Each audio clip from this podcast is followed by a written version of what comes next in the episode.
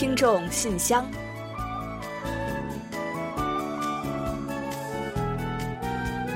分享最新动态，聆听您的心声。听众朋友们好，我是李璐，欢迎您收听《听众信箱》节目。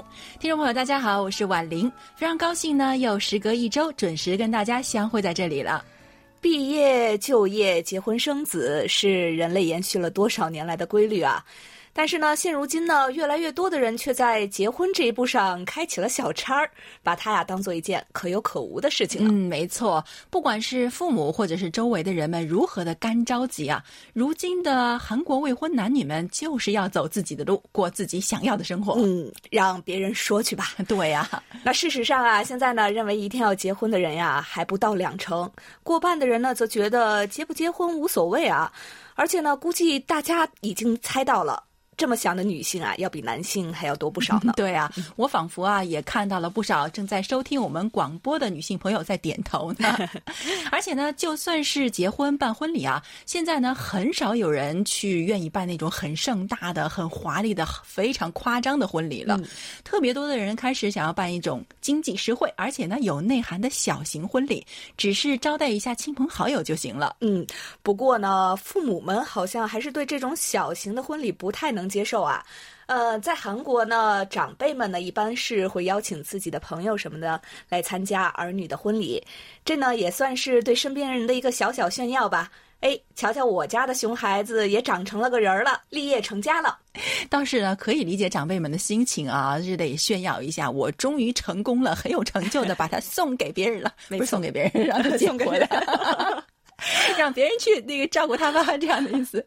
那不过、最近呢，还因为这个疫情啊，出现了一种云婚礼啊，很多人就觉得这个点子是相当不错的，而且似乎中年人比年轻人的接受度还要高一些呢。嗯，这倒是有点意外哈。那总之呢，现代人对结婚和婚礼的看法呢，有了相当大的变化，结婚的年龄也是越来越晚了。不知道大家对于这一趋势有什么看法呢？不妨来信和我们也一起聊一聊吧。好，那接下来呢，就让我们一起来打开今天的听众信箱，看看有哪些精彩内容要和大家一起分享。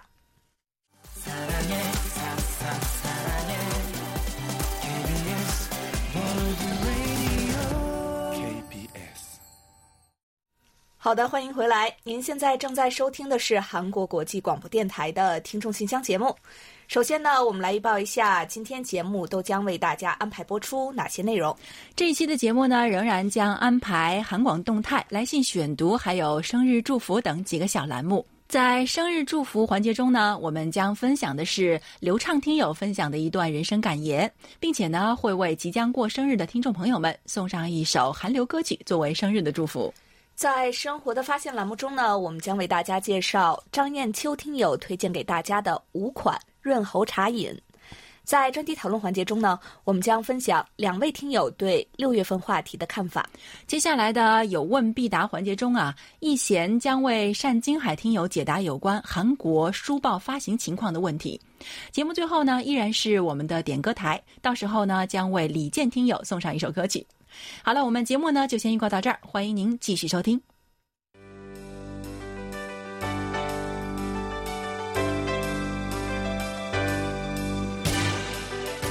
听众朋友，欢迎进入今天节目的第一个环节——韩广动态。首先呢，近期啊，我们收到一位听友来信呢，再次询问如何可以通过短波之外的方式再次收听到我们节目中播出的两首歌曲。那在此呢，也再向听友们来介绍一下吧。嗯，第一个方法呢是可以前往我们的网站，然后呢通过 Wink 二十四，也就是二十四小时滚动播出平台。在节目首播后，记住啊，是首播之后的二十四小时之内进行收听。那我们的 Wink 二十四平台呢，每小时滚动播出一次节目，所以呢会一共滚动播出二十四次。那这样您应该能听过瘾了吧？嗯，那除了 Wink 二十四之外啊，大家呢还可以通过 Wink 十一，也就是我们十一个语言组节目滚动播出平台，在韩国时间上午九点和下午一点，也就是北京时间的上午八点和中午十二点来进行收听，也都是可以收听到我们的歌曲的。但是呢，鉴于版权保护，音频重播或下载 Podcast 是无法收听到歌曲的哦。嗯，保护版权从我做起。那我想大家对此呢都应该是个能够理解的。那另外啊，这几周呢，我们正在面向听友们征集网络收听和客户端收听的效果反馈。如果呢您也遇到过卡顿的问题，请通过邮件告知我们，还有您的所在地等信息，协助我们寻找问题的根源。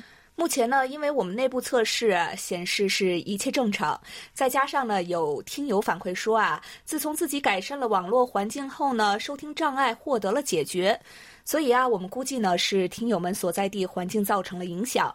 但是呀，也还是希望呢多听听大家的意见，请大家呢积极向我们反映，非常的感谢。嗯，另外呢，我们还要提醒台湾和日本地区的听友，那目前呢，我们还是无法向两地寄送包裹，所以啊，如果有发送给这两地听友的礼物呢，我们会先保存起来，等到邮路重开之后呢，再为大家寄出，还请大家多多的谅解。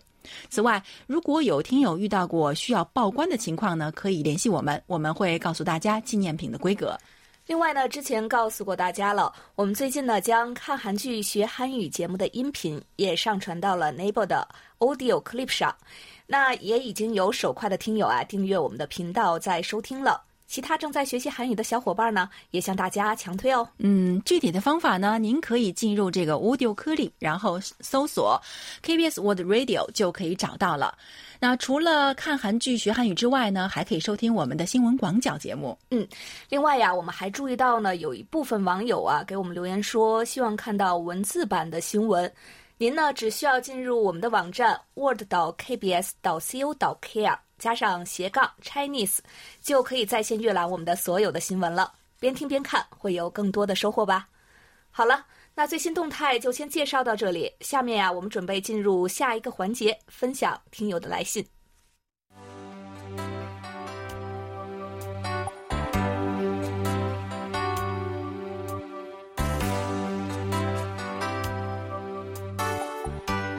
听众朋友，这里是来信选读时间。在介绍今天的来信前呢，提醒准备给我们来信的听众朋友们，注意收听我们在节目尾声播报的联系方式。并且呢，在来信时啊，填写正确的联系地址，并且还有注明您的真实姓名、联系方式等，以便我们在寄送纪念品时不会出现差池。嗯，这是因为我们的纪念品啊都是走挂号邮件的，邮递员呢是需要核实大家的身份信息，所以呢，请务必将真实准确的信息告知我们。当然了，我们会严格保密的，确保大家的信息不被泄露。好，那接下来呢，我们就来分享一下今天的第一封来信吧。好的，那我们的热心听友李雪呢，写来了一封长信，在这里呢，跟大家简单的分享一下。亲爱的李璐、婉玲、汉斌以及韩广全体编播老师，你们好，在此呢问候大家一切安好，很高兴能在这美丽的六月里给你们写信。现在的疫情呢逐渐好转了，希望我们每个人都能珍惜生命，享受我们这来之不易的丰富恩典。同时呢，我们更不能掉以轻心，还要继续做好防护措施，特别是老人和小孩呢，要注意安全，提高自身的免疫力。我们一起为疫情而战，让韩中两国马上战胜疫情。韩中两国加油啊！嗯，好的，感谢李雪听友写信来给我们啊。那最近呢，虽然韩中两国的疫情呢都有一些些的小反弹啊，但是总的来说，应该还是在掌控之中的。所以呢，李雪听友提到的不能掉以轻心，那在这个阶段啊，就变得格外的重要了。疫情的长期化呢，使得人们格外的疲惫，但是越是这样呢，我们就越要提高警惕，要不然我们之前的努力那不就功亏一篑了吗？李雪听友呢在信中还说啊，最近呢收到了韩广寄来的包裹，是热心听众的奖品。啊，有富有韩国传统文化特色的名片夹和韩广举办的新增频率有奖活动的奖品等等，还有呢在疫情期间负责听众信箱的汉斌寄出的韩广新年台历，这些呢都已经平安顺利的收到了，在这里呢要感谢一下汉斌了。韩广每份充满爱的礼物，我都好喜欢，好珍惜。特别是婉玲在收听证明卡后边写给我的祝福话语呢，感觉真的是超暖心。希望每次都能够收到韩广的信啊，都能够收到主持人写给听众的寄语，嗯，太温暖了。我会好好珍藏韩广给我的每个爱的喜悦。嗯，好的。那其实我们也是陆续收到了不少听友的信啊，说是收到了礼物，虽然是很久以前就寄出的哈。那在非常时期呢，邮路呢不太顺畅，但是我们的礼物啊只会迟到，不会缺席哦。至于收听证明卡的寄语啊，如果听众朋友们喜欢的话呢，我们会继续写的。当然呢，如果有听友呢希望得到空白的收听证明卡，你也可以说明，我们会满足您的要求。李雪听友呢在信中还谈到了他喜欢的一些节目，他说啊，我来谈谈我喜欢的韩广节目。我是比较喜欢了解韩国文化方面的信息的，那比如说今日首尔啊、韩广书斋邀你一读、韩国万象等等。那不仅能够领略韩国现代时尚风采，又能够穿越时空去了解韩国的传统文化的精髓，是我必不可少的享受。也感谢你们在背后辛苦的付出。在不久已经给这个电台邮寄了收听报告表。那其实我挺喜欢填写纸质的收听表格，这样的感觉呢很有温度。填写好之后呢，再给你们写封手写信，一同寄了过去。这种感觉呢，就好像我给心爱的韩广写情书一样温馨和喜悦。虽然呢需要等待一段时间才能到达，但是一切的等待中都是带着满满的爱与幸福。或者呢，实在难以顺利收到邮件邮件的话呢，啊，为了防止这件事情，我已经将填好的收听报告表呢拍成了图片，发送到了韩广的信箱。到时候呢，麻烦请负责听众信箱的韩冰留意接收一下。嗯，好的，我们先在这里呢感谢你，并且呢，我们就坐等着您的信件了。同时呢，也要感谢您想的这么周到，同步拍了照片给我们。啊，另外呢，李雪听友呢还在信中啊为我们反馈了各个时段不同频率的收听效果，非常的感谢。更让人感动的是啊，他还为我们提了几个小的建议。他说啊，在此呢，我想给韩广提一些小小的建议。我希望韩广的节目能够新增一些关于韩国美食的栏目，这样呢，整体呢，韩国各档节目呢就非常的完美也丰富了。以前韩广制作过有关韩国的美食节目，反响特别好，给了我们听众呢都想要动手学做韩国美食、大饱口福的动力。到时候呢，大家也可以晒晒各自引以为豪的美食大餐，一起来共享。另外呢，还希望韩广在听众信箱里啊，能够推出与听友直接互动交流的环节，这样呢，更能带动听广之间的及时的交流互动，也能拉近心与心的距离。另外呢，还有一个小想法。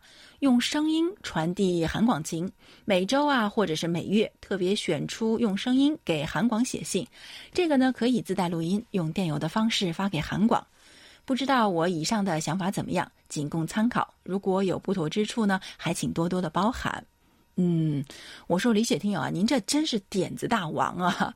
那其实大家都知道啊，伴随着各种啊媒体啊日新月异的发展，广播呢其实正在面临着前所未有的危机。所以呢，为了不掉队呢，我们也都一直在想着各种方法来不断的完善自己。但是我们的材质呢毕竟是有限的，所以呢，如果广大听友呢都能集思广益，那我们的可能也就会更多一些。因此呢，首先要感谢李雪听友的这些建议啊，您的建议呢都挺好的，尤其是用声音传递韩广情这个想法还蛮新颖的。我们呢会把这些建议呢都收集起来，在调整节目或者是改版的时候呢认真参考。我们每次呢，其实大家收听我们节目的时候都会知道啊，在节目的时结束的时候呢，我们都会说啊，欢迎各位听友呢给我们提意见和建议。这个真的是在说真的啊，我们随时欢迎各位多多指教。谢谢李雪听友了。那另外呢，李雪听友呢还点了一首歌曲，他说呢，他想点播由孙谭飞演唱的《星期六的晚上》，送给李璐和婉玲以及韩广所有老师以及广大的听友们，祝大家每天都幸福快乐，万事顺意。嗯，好的啊。那不过呢，由于近期呢，我们来信点歌的朋友比较多，这也是我们很幸福的一个苦恼，是吧？没错啊，我们会把这首歌呢放在今后的节目为您播出。现在呢，在这里先谢谢您。啊，最后我们祝李雪听友健康安好，期待您的下一封来信。好的，感谢李雪听友。呃，其实啊，感觉每次收到这个李雪听友的来信呢，看到这个内容啊，都会会心一笑啊。所以呢，您啊也不妨呢多给我们来些信，和我们一起分享更多的快乐，好吗？好，那接下来呢，我再来分享一封来自辽宁省薛飞听友的来信吧。他说：“尊敬的韩国国际广播电台各位编播老师，你们好。”我是你们的听众薛飞，今天去信介绍一下我的家乡庄河过端午节的习俗。端午节，庄河地区又称端阳节，与中国南方一些地区的传统节日端午节基本相同，都是每年农历的五月初五。俗话说：“一方水土养一方人。”千百年来深厚的文化底蕴，培育了庄河这方水土淳朴浪漫的民俗民风，滋养了一代代庄河人崇尚传统文化的情愫和自然天成的民间艺术。而庄河端午节的习俗便是一道独特的风景。庄河人的端午节从农历五月初一就开始了，叫小端午。初一这天早上，家家户户的孩子起床后会发现自己的单只手腕缠着单股五彩线。这就标志着端午开始了。到了初五这天，才会郑重地在两个手腕、脚腕、脖子、腰上都缠上双股五彩线，而且家家户户的房门挂上了桃树枝、艾蒿、小笤帚和布猴子等。庄河人称五彩线为撸线，要在端午节后第一个下雨天摘下来，丢到河里长流水处。据说缠撸线是为了祛病消灾。挂桃树枝、布猴子、小笤帚，也是为了辟邪祛病。从小端午开始，家家户户的餐桌上便弥漫着端午美食的味道。无论城里还是农村，几乎家家要包粽子，即便不包，也会有亲朋送上。庄河人不大喜欢商场里卖的粽子，都说不是那个味儿。每当煮粽子时，大家还习惯同时煮上一些鸡蛋、鸭蛋，说这才是端午的味道。韩国那里过端午节都有什么习俗呢？希望你们能介绍一下，谢谢你们。同时也再次祝你们开心快乐每一天。好的，谢谢谢飞听友。呃，这几天呢，正是中国那边的端午小长假啊。呃，可以说呢，今天我们介绍这封来信的内容啊，恰合时宜了。那首先呢，我感觉庄河当地的这个端午节呢，还是保留了不少浓厚的传统色彩的。以前呀，我在北京过端午的时候呢，也会吃粽子。更讲究一点的家庭呢，煮粽子时啊，也会一起煮上鸡蛋。但是呢，带五彩绳的习俗啊，似乎是比较淡化了。我是没有带过啊，只不过是看到过一些照片。不过呢，我小时候有见到过有用五彩绳编的香囊，小朋友呢手里人手一个拿着玩的。而小端午的说法呀，我还真的是头一回听说呢。希望您呢下一次来信的时候呢，多做一些介绍。呃，记得以前大多都是自家包粽子、煮粽子的。那如今在大城市中，恐怕更多人家都是买来吃了吧？呃，虽然有一些过节的仪式感，但是呢，就像您说的，似乎也少了些那个味儿。说到韩国的端午习俗呢，就一定要说到这个江陵的端午祭了。呃，经常收听我们广播的听友呢，肯定都有一些了解。嗯，江陵端午祭呢，已经有一千年的历史了。如今啊，活动主要是由政府来主办。活动期间呢，江陵地区会举行各种的祭祀典礼，还有跳绳、巫俗表演、假面舞、农乐表演等各种的传统游戏和体验活动。另外呢，端午代表性的民间活动还有摔跤、用菖蒲洗头和荡秋千等，和中国的这个端午习俗还是有很多的不同之处的，也非常的有意思，对吧？好的，再次感谢薛飞听友的分享，也祝愿所有的听众朋友们端午小长假快乐，记得多吃粽子啊！好的，祝薛飞听友在庄河一切安好。接下来是黑龙江省流畅听友写来的一封信，他说：“韩广中国语组的各位主持人、编导，大家好，我是刘畅。就最新一期信箱里关于线上收听情况的反馈呢，我啊是主要用 A P P 收听的。” A P P 里呢，广播没有播出声音卡顿的情况，在网页上呢，有时候在线或者下载回听，下载收听呢没有卡顿，在线收听的时候呢，有时候会出现非常非常短暂的小停顿。那好的啊，首先是感谢刘畅听友的反馈啊，那我们也一直在建议大家呢，在应用市场去下载我们的 A P P 来收听节目。用 A P P 收听的话呢，我觉得既方便，效果呢还不会打折扣啊，是个非常好的选择哦。他还说啊，很高兴呢，听到看韩剧学韩语进入了 Naver 的这个 Audio Clip 板块，所以呢，我马上奔去进行了订阅。哇，您这速度真快啊！收听之后呢，如果有什么感想呢，您可以写信来分享给我们的。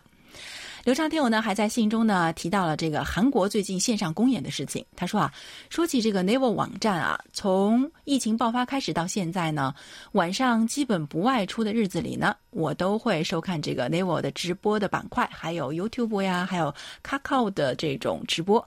那真的是给我的居家生活增添了很多的乐趣。纽约时报的官网六月一日呢，曾经探讨过作为全球唯一一个还在公演的国家——韩国的公演场所的防疫的情况。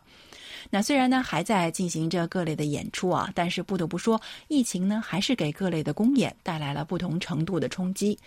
在种种冲击之下呢，一些管弦乐团呐，还有音乐剧啊、话剧、歌手等等呢，都借助这些直播板块进行播出呢，或者是演出一些媒体访谈的表演场次直播，也给居家防疫生活呢增添了不少的乐趣。就像以“六二五韩战遗骸挖掘”为主题的作品《归还》，那因为是有这个偶像都锦秀还有尹智胜参演，所以呢票真的就是秒没了。还在 Naver 进行了全场的直播，有五十多万人同时收看了，这也多少弥补了大家的遗憾。另外，韩国政府呢也在投入大量的资金支持各类的室内、室外演出公司和团体。所以，我相信有观众的支持、政府的帮助，公演市场一定能够顺利的度过这段艰难的时刻的。嗯，啊，刘畅听友说的没错啊，疫情呢是给很多方面都带来了很大的影响，而且呢，再加上这个公演的特殊性质呢，更是受到了极大的打击。但是啊，在这种情况下呢，韩国的公演界呢，居然从危机中看到了转机。那最近呢，将公演呢从线下。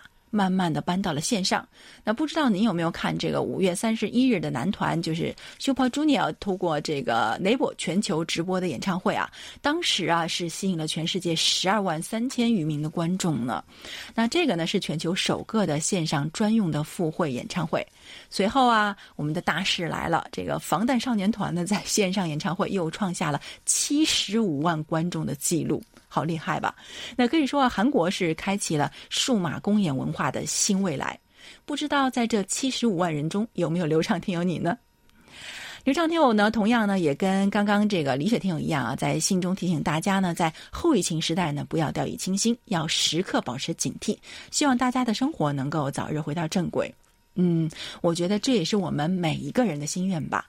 那只要我们每个人都努力，这个愿望，我想一定能够实现的。好的，再次感谢流畅听友的来信。嗯，好的，感谢今天来信分享的三位听众朋友啊。呃，其实啊，我们真的呢还想再多介绍一些听众朋友们的来信啊，但是呢时间关系没有办法，只只能呢放在下周再做介绍了。也请大家呢下周继续关注我们的节目。好了，那我们准备进入生日祝福单元，为下一周过生日的听众朋友们送去我们最美好的祝愿。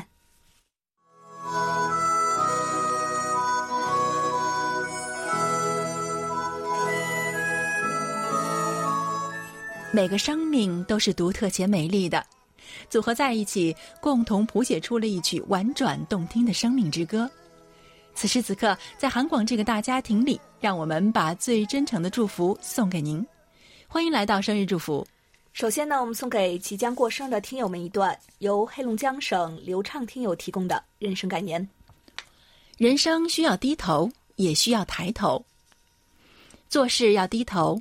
沉得下多少心思，受得了多少忍耐，决定你能做何事。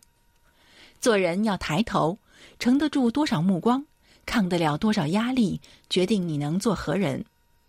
低头蕴含谦卑与低调，属大气；抬头藏大奋进与不屈，乃骨气。顺意识低头，你会走得更远；逆况中抬头，自信最为可贵。低头撞不着门槛儿。抬头望得了天空。好的，感谢流畅听友同我们分享刚才这段话。我们呢也把这一段话送给所有过生日的听众朋友们吧。嗯，接下来呢，我们就把这首由 Melomans 演唱的礼物送给所有六月过生日的听众朋友们。那希望韩广的存在呢，就像一份礼物，为您的日子增添一份喜悦和快乐。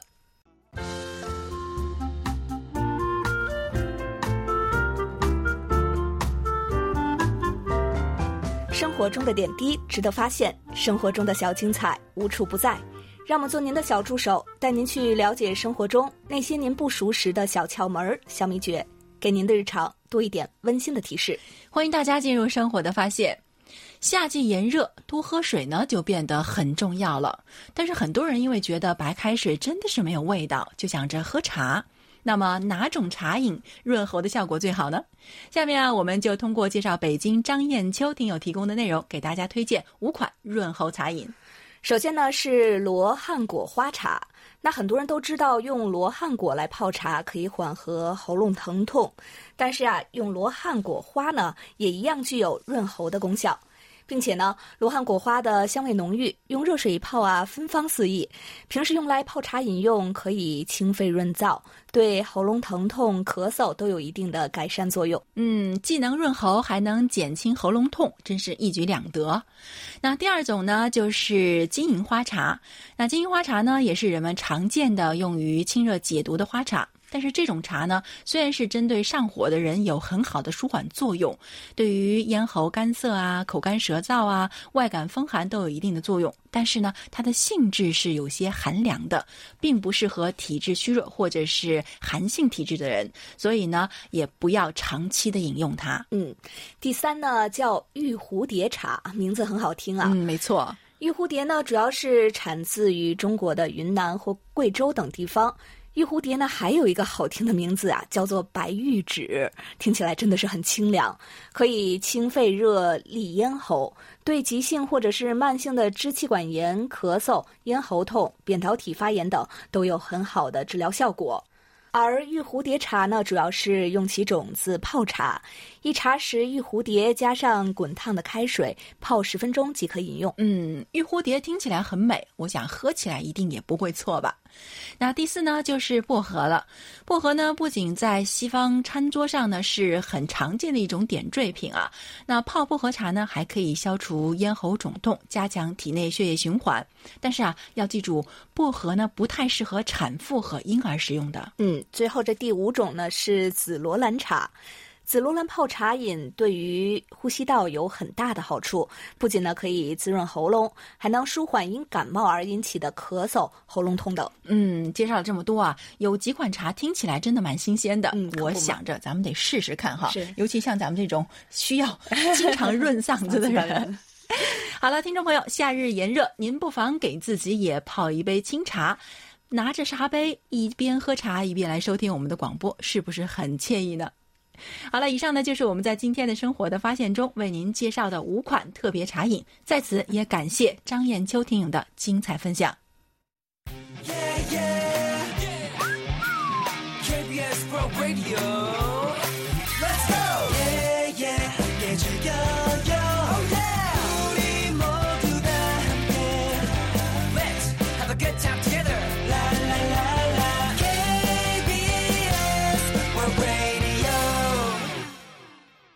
好的，欢迎回来，这里是韩国国际广播电台的听众信箱节目。下面呢，我们准备进入今天的专题讨论环节吧，和大家呢一起就六月份的话题来进行最后一轮的探讨。嗯，首先呢，我们还是要来预告一下七月份和八月份的讨论话题内容。那七月份的话题是啊，任何的事物呢，我们都知道是有正反两面的，有好的一面，当然就会有不好的一面。很多人说啊，新冠疫情呢，也就好像是一把双刃剑。我们惯常谈了不少这场疫情带给大家的负面影响，如今呢，再请大家就积极和正面的影响一面来谈谈您的观点和感受。八月份的话题呢是来自我们的梅林听友啊，在这里要再次感谢您。话题的内容是这样的：远程办公在技术上早已不成问题，但是啊，在疫情爆发之前呢，始终没有成为潮流。疫情是否会成为推动职场文化革命的催化剂？居家办公究竟是好还是坏？请谈谈您的观点。嗯，每个月详细的讨论话题呢，您可以到我们的官网上去找到听众信箱网页专题讨论板块进行查阅的。希望参与讨论的听友啊，请您提前写成短文章，提前发送给我们，以免耽误播出时间。在这里呢，也要提醒听友们，六月份的话题讨论本期呢就要结束了，欢迎大家积极的去参与七月份话题的讨论，分享您的观点。下周起呢，我们就将一一介绍。幸运的朋友们是会获得我们赠出的一份精美的礼品的哦。好，那最后呢，再来介绍一下本月的话题吧。又到一年的毕业季了，会有很多的学子成为大学新生，也会有很多的毕业生成为社会新人。我们每个人都可能会思考过，如果重回那个年轻时代，会如何去度过那花样年华？那作为人生的前辈，您有哪些话想要说给这些后辈们听？又有哪些经验想要同他们分享？亦或者你是准大学生、准职场新人，也可以借此机会谈谈自己的憧憬，和同龄人来进行共勉。嗯，好的。那接下来呢，我们就一起进入今天的专题讨论话题。那首先呢，要跟大家分享的是天津市王丽听友想对大学生们说的一些话。学生时代是丰富多彩的，也是稍纵即逝的。在经历了高中时代的艰苦拼搏之后，步入大学校门的学子们面对花花绿绿的社会生活，往往会感到无所适从。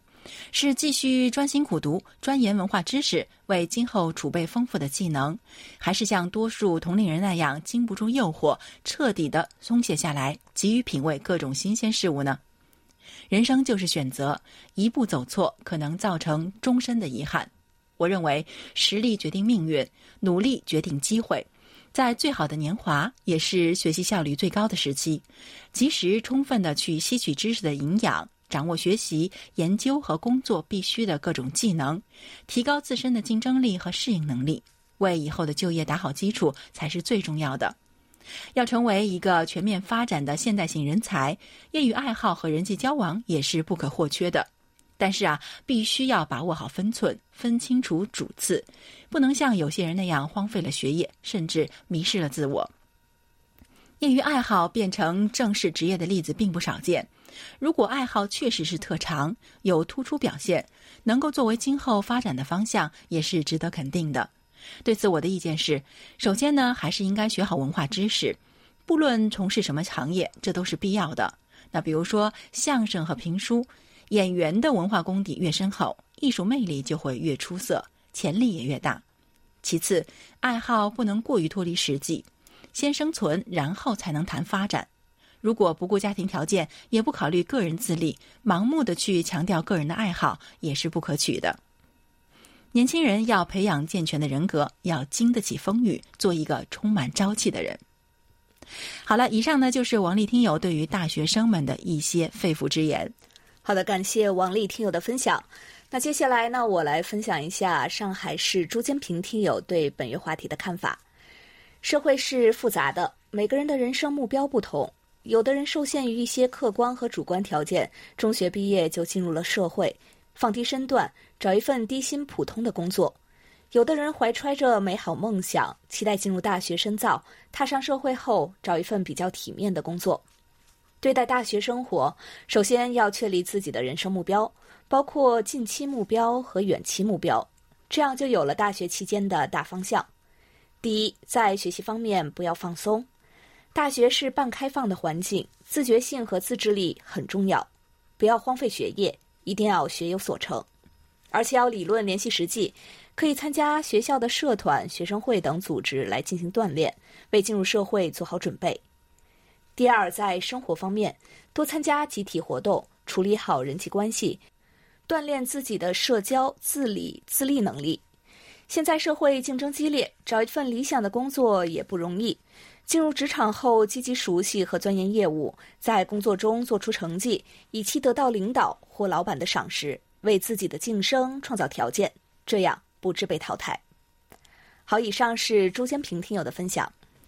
好的，感谢两位听友的分享。那也欢迎大家呢，就下个月七月份的话题呢畅所欲言。专题讨论呢就先介绍到这里，我们接下来进入下一个环节。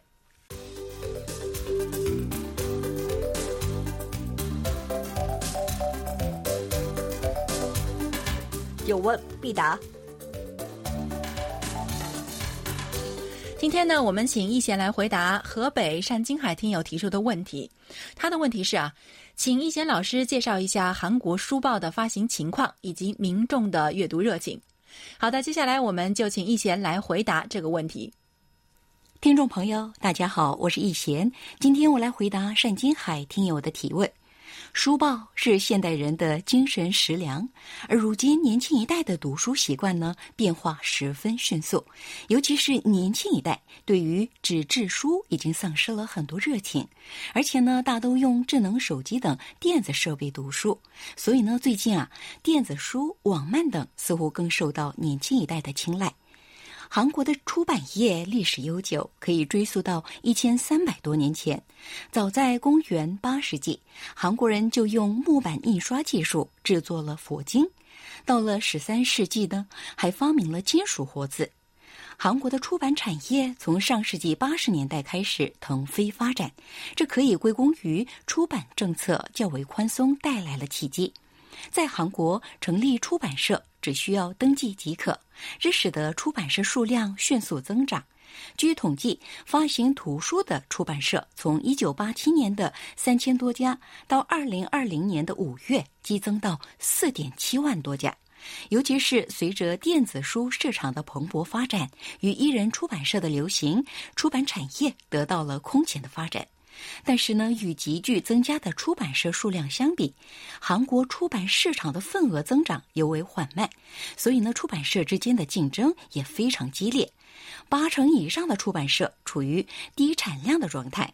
据统计啊，一种图书的发行量也处于减少趋势，从一九九八年的六千册减少到二零零五年的三千册。啊，那么在众多的出版社当中，二零一八年的数据显示，Wisdom House 的营销业绩最好，销售额为三百三十八亿韩元，其次是时空社，文学天地排名第三。另外，民音社、创作与批评社、熊金、Book 二十一等出版社也比较有名气，得到了读者的信赖。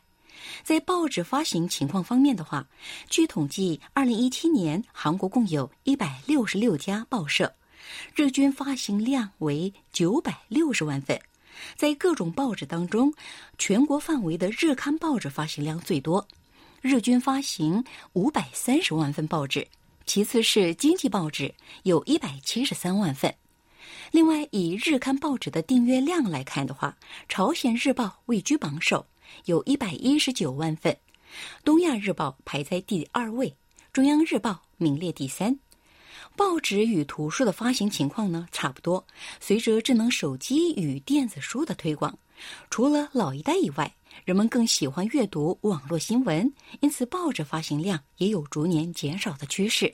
好，听众朋友，今天给大家介绍到这儿，希望单金海听友满意。我们下次再会。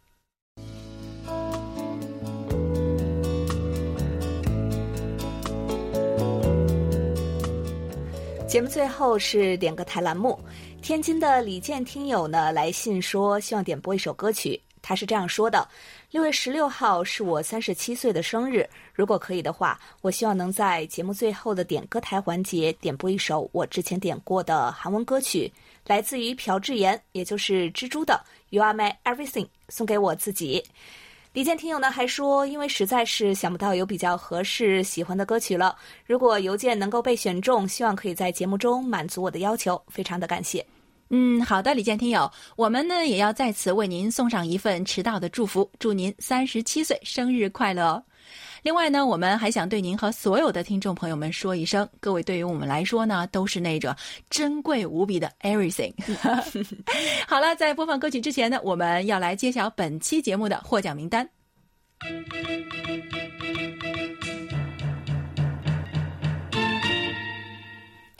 本期幸运听众奖品和热心听众奖品呢，我们送给北京的张艳秋听友。以及辽宁的薛飞听友，感谢两位呢，分别给我们推荐夏日的茶饮和分享端午的习俗。嗯，本期的参与奖奖品呢，我们要送给重庆的罗红军听友，以及呢发送在线收听报告的蔡先生。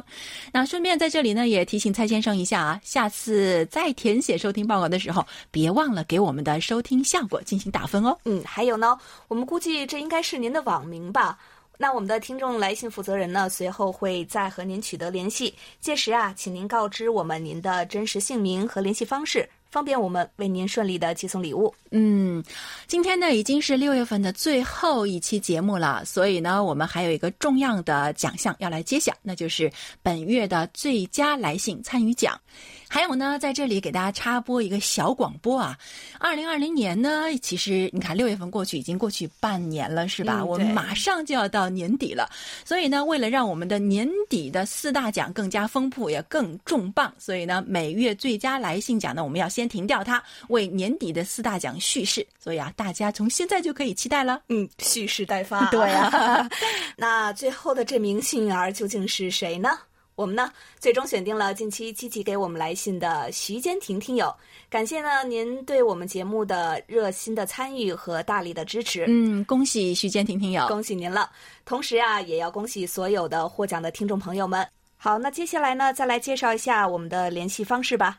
我们的电子邮件地址是 chinese at kbs 到 co 到 kr。嗯，上网收听的听众朋友们，请记住我们的网址：word 点 kbs 点 co 点 kr 斜杠 Chinese。你也可以在应用市场去下载我们的 APP KBS World Radio On Air 和 KBS World Radio Mobile，利用手机或者是平板电脑来收听我们的节目。好了，听众朋友，那到这里呢，本期的听众信箱节目就要在朴智妍演唱的《You Are My Everything》这首歌曲中结束了。非常感谢大家将近一个小时的陪伴，同时啊，更要感谢参与今天节目的各位听众朋友们了。嗯，也欢迎大家继续给予我们鼓励与支持，多来信，多提宝贵的意见和建议哦。好，到此我们韩国国际广播电台一个小时的中国语节目呢，也就全部播送完了。主持人婉玲和李璐在韩国首尔，祝大家周末快乐，我们下周再会。